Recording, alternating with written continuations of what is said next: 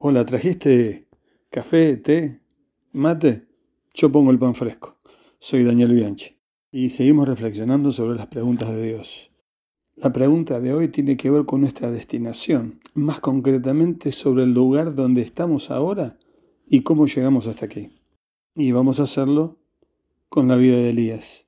Primera de Reyes 18, versículo 20 y Primera de Reyes 19, del 9 al 15. En el capítulo 18 tenemos el tremendo conflicto en el Monte Carmelo entre Elías y los sacerdotes de Baal. Luego de esa acción que requirió enorme fuerza y desgaste espiritual, físico y emocional, sale, baja del Monte Carmelo y corre una larga distancia, según el 1846 de Primera de Reyes. Amenazado por Jezabel, lleno de temor, vuelve a salir y camina hasta Beerseba en el versículo 4 del capítulo 19, dice que siguió otro día y llegó a un punto donde estaba tan exhausto que pidió a Dios que le quitara la vida. Qué bueno que el Señor no le respondió la oración, como a veces no responde nuestra oración como nosotros la pedimos. ¿No te parece? Estaba temeroso, agotado y se sentía solo. Dios quiso tratarlo de una manera especial tomando en cuenta su humanidad.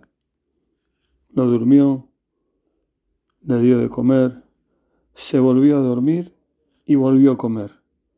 Luego de esa segunda comida, caminó 40 días y 40 noches y se metió en una cueva.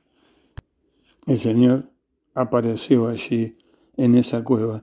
Y en el versículo 9 y 13 de Primera de Reyes le dice, Elías, ¿qué haces aquí? Elías, la cueva no es tu lugar. Y Elías no solamente escuchó la voz del Señor, sino que iba a tener una nueva revelación de su persona y del propósito que Dios tenía para su vida.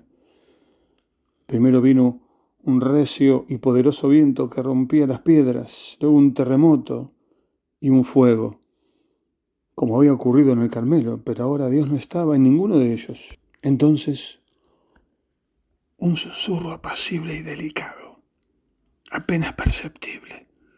Elías, vuelve a preguntar el Señor, ¿qué haces aquí en la cueva? Y Elías le cuenta su celo vivo por el Señor, la situación desesperante de un Israel que había abandonado a Dios, que había matado a sus profetas, y la soledad de sentirse solo en medio de toda esa realidad. El Señor no deja que su profeta se quede en la cueva y no deja que nosotros nos quedemos en las cuevas que a veces encontramos.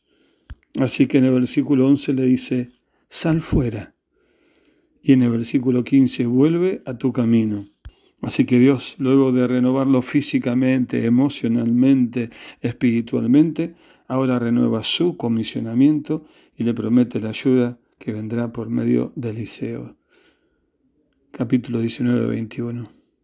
Entonces, ¿qué esperas para salir de la cueva?